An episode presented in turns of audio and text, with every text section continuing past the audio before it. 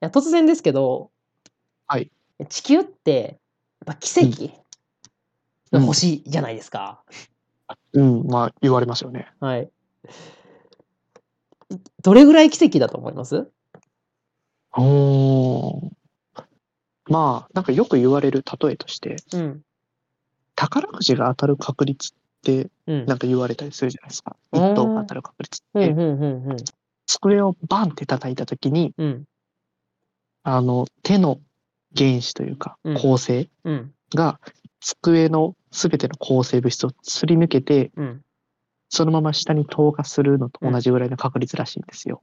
宝くじが当たる確率がそう、1等が当たる確それ率が。なんか混ざってない えまあいいや、続けて。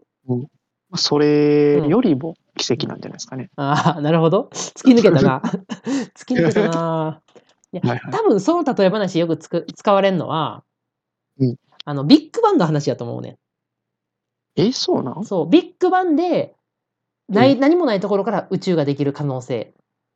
うんうんうんうんで、机を、ま、手がすり抜けるぐらい可能性低い現象ですよっていう説明がよく使われると思うねんか。あ、そうなんですかうん。俺た、めちゃくちゃ宝くじで理解してましたけだってさうん、宝くじって当たるやん。うん。手はすりえで抜もけなへんやん。うん。ど。え、でもな、うん買わんかったら当たらんで。宝くじは当たるやんって言うてるけど、うん。買わんかったら当たらんかそれでいけるそれでいけると思 ってるら。えだってそう、買わずに当たったら、それはもうロマンやんか。いや、もうロマンでご利用しできん から。あの、近くは筋が通ってるやろうん。 だから筋通ってへんねん って。あの、そうか。だから、えっと、買わずに当たる確率はもしかしたら確かに、うんあの、机が、でもそれでもあれやな。例えばほら、チャーリーとチョコレート工場みたいな感じでさ、見た見たことない。見たことないか。それ無理や わ、その例えば。まあ、拾って、ああの、宝くじ拾う可能性もあるやなって。なるほどな。うんまあそまあ、もし拾ったとしたら、うんまあ、あの、買わずに当たるから、そうやな。そまあ、だから、よくさ、宝くじ当たる確率って天文的数学、あの、なんていうの数字ですとかさ、天文的確率ですとかさ、ほにゃらら的確率みたいなのよく言われるやん。いうんうん。や、そんな低ないでって思うけどな。いでも、一等やで。一等。だってあれってさ、うんあの、1ロットでん何枚なあれ三 ?3000 万とかえっ一とロ、ットで。要するに、えー宝くじ、うんが、その何組の何番ってあるやん。うんあれって、こう全部でうん何通りあんの、え、どうなんやろな。え、でもだって7桁とかやから、うん、一組みたい。月な。あうんうんで、それが多分、3桁組ぐらいはあるから、うん。それ、まあ単純に掛け算すると、うん。うん。ああ、だから、今100万かける。今調べたら100万を1ユニットって書いてるわ。おーほんほんほん。だからまあ7桁やろ7桁か。7桁か。えうん、で、組数が、まあ、た多分100とか。いやある、からえっ、とね、違う。えっ、と、だから、うんえーっと、番号で10万種類。そこにうんうんう100組で全部で1000万枚。うんうんうんうんうん。これが1ユニットやから、この中、1000万枚の中から1枚当たりが出るっていう。ああ、なるほどね。ユニットって全部のあれってことね。ああ、そうそうそうそうそうそう。あの、組の話してるのかと思った。ああ、そう。で、これが多分何ユニットも、毎回年末ジャンボとかやったら売られんねん。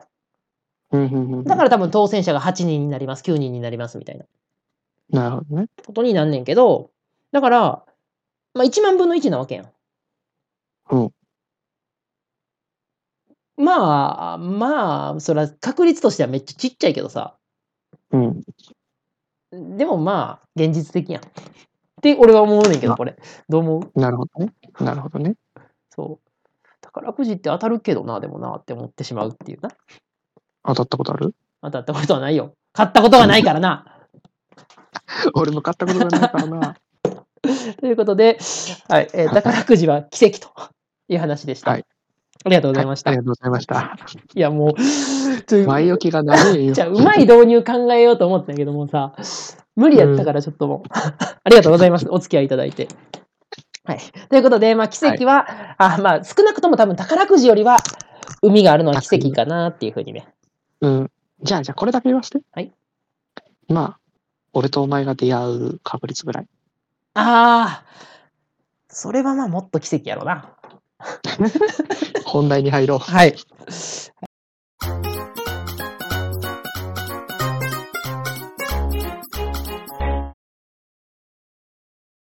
ということで今日は、あの、はい。海の、え海がまあできるとこまでやってきた。ここの時点でかなり奇跡がね、いっぱいたくさん積み上がってるんですけど、そうですね。はいブランドタップモデルとかね。うんうん。そうです。奇跡ですよね。はい。で、えーで、まあ、海ができてから今まで存続してる。うん。今まで海がずっとこう、えっ、と、なくならずにあるっていう。うんうん。えーこれも、まあ、奇跡ですよ。うんうんうんうんうだかん。ら、まあ、海が存続してる、できてるところの中に潜む奇跡を、ちょっと今日はね、ポイントを押さえていきたいと思います。なるほど。で、まず、まあ、これはな、あの、ありきたりな話だと思うんですけど、うんえそもそも、海が水として存在できる温度っていうのがあるやん。うんうんそれが、まあ、えっ、と、0度から100度。うんうんうんうん。なそう融点と沸点の間ですね。そうそう。それより寒いと氷になるし、それより暑いと水蒸気になると。そうですね。そうだからここに収まってないとあかんわけで、うんうん。で、太陽に近づけば近づくほど暑くなって、太陽から遠ざかれば寒くなる。うんから、当たり前やな。うん。から、ねえーちょうど、その、0度から100度に温度が調整される場所で、うん天体が存在してないと、うんまあ、水っていうのはできませんよねっていうのが、まあ、つてか存続し続けられませんよねっていうのが一つ。うん。はい。えー奇跡ポイントとしてあります。まあ、なんか、うんまあ、つ噛みつこうかな。どうしようかな。ど何どうしたんあの、水が氷の状態とうん。水蒸気になるまでのやつを0度と100度って定めてるから、うんうんうんうんうん。 0度と100度で説明してるだけうん。ではあるよねっていう。ああ、なるほどね。なるほどね。そううかん。確かにな。確かにな。そうまあ、とにかくこの幅に収まってないとダメだよねって話か。とにかまあ、くそれはそう。 0から100それのは間に。。はいはい。ということで、この絶妙な距離うん、うん、に存在しないとダメだよねっていうのはよく言われると思うねんけど、うん、うん。実はこの絶妙さってこれだけじゃなくて、ほこれだけじゃなくて、これう。だはけ、じゃなくて。うん、あの、じゃあ、はえーっと、この、あ、こういうこのね、えーっと、水が、水として存在できる場所、液体として存在できる場所のことを、ハピタブルゾーンっていうねんか。ハピタブルゾうん。ハピターブン。なルる。ほど。こうハピタブルはが、まあ多分英語なんやろうけど、 うん、あんま分からへんから、まあ、ハビ、ハビタブ多ル、ハビタブルゾーンか。ハビタブルうゾーン。ん、うん。だから、あの、ハビット、エイブルゾーンってことですね。あ生息ー。生息することができるゾーンってことじゃないですかね。あー、そういうことか。うん。みたいです。はい。で、このハビタブルゾーはいン。の中にある、えー惑星はって言ったら、うん。まあ、地球はもちろんあって、うんで、金星もここに、まあ、ちょっとかすってる。ええそうなんだ。で、火星も、まあ、かすってる。うん、うん、うん、うん。ねうんだから、うんまあ、金星とか火星に海があっても、まあまあおかしくないし、うん、うん。まあ、なんなら火星に若干昔海があったかもね、みたいな話は、うん、うん。ニュまあースになってたりしましたね。えー聞いたことある人も多いと思うんですけど、うん、うんまあ、でも実際に金星と火星には海がないわけやん。うん。で、これが、えーなぜですかと。はい。言うと、まず金星にない、ね、海がない理由。うんはい。えーこれを見ていくと、うん金星とか地球の間違いって言ったら、もちろん太陽からの近さなんですね。そうやね。うん。で、前回、えー地球がまあ初めできた頃はマグマでドロドロでしたよと。うんっていう話をして、そこから、うんねえー雨が、てか水蒸気ができて、水蒸気が固まって雨が降ってきた。けど、地面がマグマやから水蒸気になってっていうことをめっちゃ繰り返してたって話したよ。そうやね、そうやね。で、この、えーっと、繰り返している間に、うんまあ、水蒸気ってある程度軽いから、うんうん。全部が水蒸気が地球にずっといるわけじゃなくて、水外蒸出ちゃうんや。そう、水蒸気の状態だとやっぱどうしても外にね、どんどんどんどん逃げていってしまうんですよ。はいはいはいはいはいはい。だから多分6億年、この6億年の間にも地球にあった水はどんどんどんどん失われていったというふうにこう考えることができると。なるほど。だから、うん。あれですよね。その前考えてた3つの説うんうんで、今存在するやつよりも多かった。そうそうそうそう。まあそういうことですよねうん。多分それ、その分逃げてった、出てったんやろうっていう。うん。うんうんうん。っていうふうに言われて、まあ実は、えっと、その量と、えっと、無の量がまだ違う、何倍もっていうの、えっとね、例えば、えーじゃあ、何やったっけ何説があったっけもう忘却してしまった。と、うん。あ、そうそう。えっと、1個目がなんか炭素え素質コンドライトっていうのがいっぱい降ってきたよっていうモデル。うんうんうんこの、モデルで30倍から70倍うんうんの、まあ、海水のまあ30倍から70倍の水があったよっていうね、うんうんうんって言われてて、なので、まあ、30倍のまあ水があったとしたら、うんえーっと、まあ、それが全部、じえーっと、残りの分を蒸発してしまったか、蒸発して空外に飛んでいったかとそうじゃなくて、他にも、まあ、地下水として地下に沈んでるやつとか、はいはいはい。あるいは、えー他に、その地球の内部に取り込まれた、その、うんうん H2O としてじゃなくて、例え、ば OH みたいな形で岩石にくっついて、下に沈み込んでいる分っていうのもたくさんあるとうんうんうんいうふうには言われてるんですけど、うんまあ、とにかく、えっと、ちょっと話を戻すと、マグマオーシャンで水がね、水蒸気になったり水になったりっていうのを、あの、行ったり来たりしてる間に、いっぱい失われてったっていううんうんうんうんうんことが、まあ、起きてたと。なるほど。で、じゃあ金星ではなんで海ないんですかっていうと、うん地球と同じように初めは水、まあ、水蒸気っていうのはあったと思われてんねんけど、うんでもちょっと太陽に近いからうんうん。地球よりもちょっと冷えるのが遅かったんですよ。なるほど。うん、だからこのえあの水蒸気と水のこのやりとりにうん地球よりもこう手間取ったせいで水蒸気が全部逃げちゃったわけよ。じゃあ、うん失っちゃった。そう、あちゃーって感じですけど、うんだから、えー金星には今水がない。うん。なるほど。というね、えーだから、ハビタブルゾーン、ハビタブルゾーンっていうだけじゃなくて、うんうさらに絶妙な温度調節が必要なんですね。ん。なるほど。はいで、えーっと、火星の方を見てみると、うんこれ火星になんで水ないの火星の方がまあ早く冷えたはずで、うん水が逃げていくよりもまあ、えー水が逃げていく隙はそんななかったはずやねんけど、うんうん。で、昔も、まあ、水があったとされてるから、なんでそれがなくなっちゃったの、っていうと、うんうんこれはうん火星と地球のまあサイズ感、はいはいはい。それから内部の構造によるんですね。ほうほうほう。どういうことかっていうと、うんえー地球の方がまあ火星よりでかい。うんくて、地球どんな構造をしてますかっていうと、うんまあ、地球の、えーっと、一番外が地殻。うんで、えーっと、その下にマントル。マントル。で一番真ん中にコアがあるよと。うんうんうん。で、このコアのうち、外側の部分が、あ、コアっていうのは金属でできてんねんけど、うんうん。コアのうち外側の部分が液体一体で、内中側が個体って感じ。って話を、まあ、前回ね、えー地球の中身の話をした時にしたと思うんだけど、うんうん。この、えっ、と、コアの 液体の金属が対流してると。ぐるぐるぐるぐる回ってると。うんうんうん。いうことによって地球に磁気が発生してるよと。ああ。話をした言とってましたね。覚えてる言ってましたね。まあ、要するに地球の構造のおかげで、地球に磁気が生まれてる N 極と S 極があるよと。うんうんうんうで、ん。これで水素とか、えーえっと、みえっと、水蒸気っていうのが、うんまあ、ある程度守られてるんですよ。地球の磁気によって。ほで、これが火星はっていうと、火星ちっちゃいから、う。うん構造を見たときに、まあ、核うはんあんねんけど、うんこの核のうちの個体の部分っていうのがないんですよ。あ、全部液体なんだ。そう。だから、対流の仕方が違うわけですね。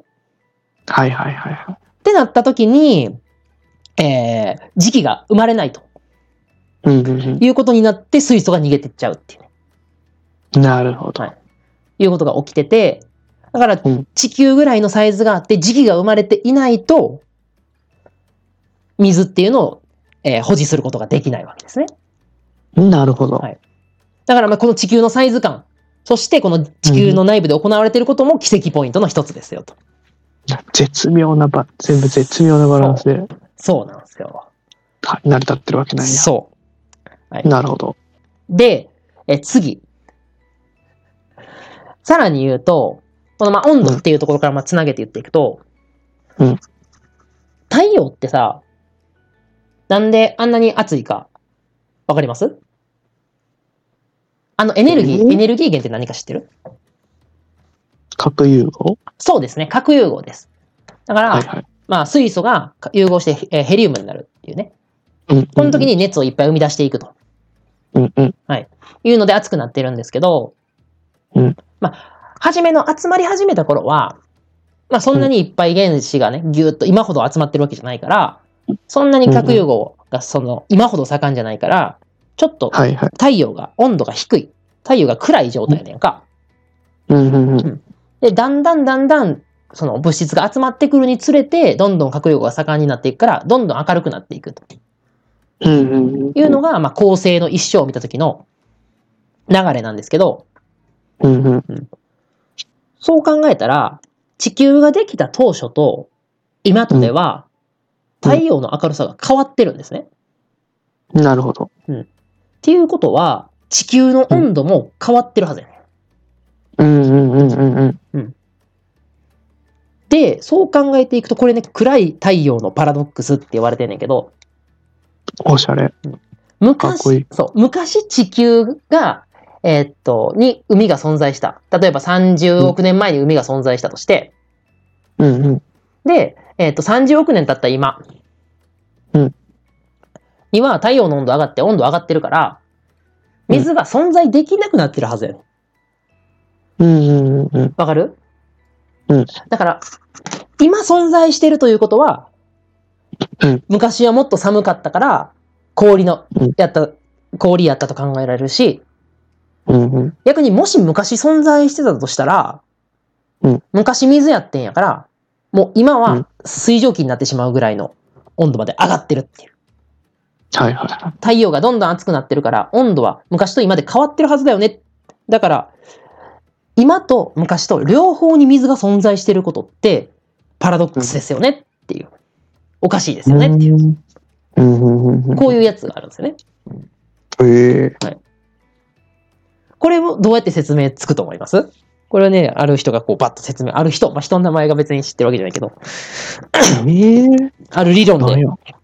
バチッと解決できたんですけど、ほうほうほうほう。これを解決したのは何でしょ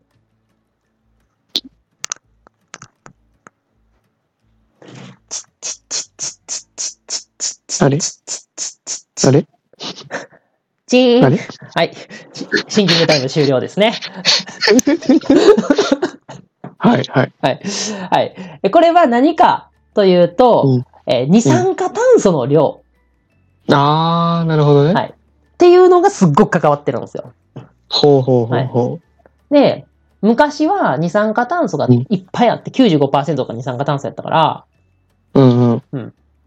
えーまあ、き二酸化炭素は温室効果があるので、うんうん。暗い太陽やけど、うん温室効果によって地球が温められてたんですよ。はいはいはい。はい、でも今は二酸化炭素って、めちゃくちゃす、減ってますよね。減ってますね。だから太陽が明るくなった今も同じぐらいの温度に保たれてる。なるほど。そう。というあこいつと、の、そうあいつの働きも生きてくると。そうやね。ということで、えっ、と、これじゃあうん二酸化炭素減ったのなんでですかって言われたら、なんでですかえーっと、あいつの名前が出て こない。え普通によかったっけうんミトコンドリアの前やろ。そう、ミトコンドリアの前。で、ねまあ、あの、植物。ミトコンドリアじゃないわ。えー葉緑体。葉緑体の前やろ、うん、葉緑体の前。で、まあ、シアノバクテリアっていうやつがいいねんけど、あ、あ、それそれそれそれ。まあ、ざっくり植物のせいやと思ってください。うんうんうんうんということで、えーっと、まあ、海があったから生命ができたんですけど、うんウランを返すと、生命がいたから海が保たれてるんですよ。うわということで、ーい生い命構が、造ですね。そうなんです。だから生命が生まれへんかったら、二酸化炭素の量は減ってなかったから、うんうんうん水、は干上がってるはずっていう、うんうんうん、そういう奇跡ポイントはあ、があるわけですね。いいな。ええやろ。いいっすな、これ。はい。で、じゃあちょっと生命が生まれたことに対する、うんあの、海と関わる奇跡をもう一個言っとくと、うん。うん。これ生命が生まれるためには、えーうんまあ、生命のスープが必要やと。うんうんうん。で、今水をの話ずっとしてきたけど、他に生命のスープ作るためには何が必要でしたコンソメ。コンソメ。そうですね。コンソメ。はい。コンソメこと何ですかクリープ、クリープガンですね。そう、クリープガン。ねクリープガンっていう岩石。まあ、カリウムとリンを多量に含んだ岩石っていうのが風化して、うん海に溶け込んだおかげで、うんうん生命の維持に必要なリンをゲットできたから、生命が誕生したよって話やねんけど、うんこれってすっごい絶妙なバランスじゃないと、こんなことは起きなくて、ほうほうほうほどういうことかっていうと、水ってうん、あればあるだけ嬉しいですかっていうと、う。そうじゃないでですもよない。そうじゃないですよね。これって、陸がないと、うんクリープガンが風にさらされたりすることがないわけですから、うんうんうんうん。風化せえへんわけよ。確かって考えたら、この絶妙なバランスで、海と陸が両方ないと、生命っていうのは生まれないわけよ。に。うんうんうんうん。オール海じゃ無理ですよ。そうやねん。はいはまあさっき言った、えーっと、その水が水蒸気として逃げていったとか、うんあるいはえ地球の地下に沈み込んでいったみたいな話がここで生きてきて、い。うんうんうん。絶妙な量が逃げていったおかげ、絶妙な量が沈み込んだおかげで、うん陸が、こう、水に沈まずな、沈まずに済んだと。うんうんうんうん。そのおかげで、コンソメを見事溶かすことができて、うんうん。生命のスープが完成したと。なるほど。適度な味ができた。はそうですね。 はい。いということで、この絶妙な陸と海のバランス、これも奇跡ですと。うんうんうんうん。はい。フィックスポイント4。はいそう奇跡ポイント4。はい。で、こんなもんかな 今日紹介しできるのはまあこんなもんですが、多いは分、いちゃんとね、調べていったらもっともっと奇跡ポイントがいっぱいいっぱいあると思いますし、うんうんうん。はい。まあ今日は説明しないですけど、海にもね、いろんなこう、うん事件があったわけですよ。これも昔言った、言ったことあると思いますけど、地球が凍りついたスノーボールアース事件ね。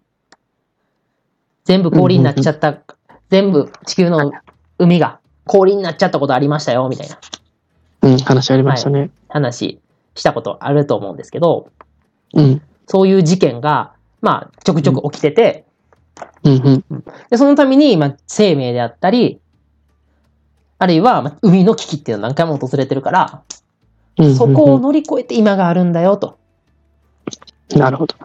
いうありがたみを、ぜひ、感じていただきたいかなと。お森本レオみたいな。いうふうに思うわけですね。はい、なるほどな。思ったよりも奇跡の連続。うんうんうん。さすがに宝くじより奇奇跡だと思ってくれました宝くじ買いに行こうかな、今から。そうやな。水があんねやったら宝くじも当たる。当たるやろうな。うん、だって宝くじ当たる確率は2分の1ですから。当たるか当たらないか。そうそうそう。それ言い出したら全部なんよ。それ言い出した買らえば全当部た自る分かの当一たらだへんから見たからんで。それ全部言い出したら全部1やし、2分の1やし。 なんなら水がある確率1なんよ。それで言ったら。 今あるから。超奇跡ちゃうやん。奇跡ちゃうねんけど、 もういいです。はい。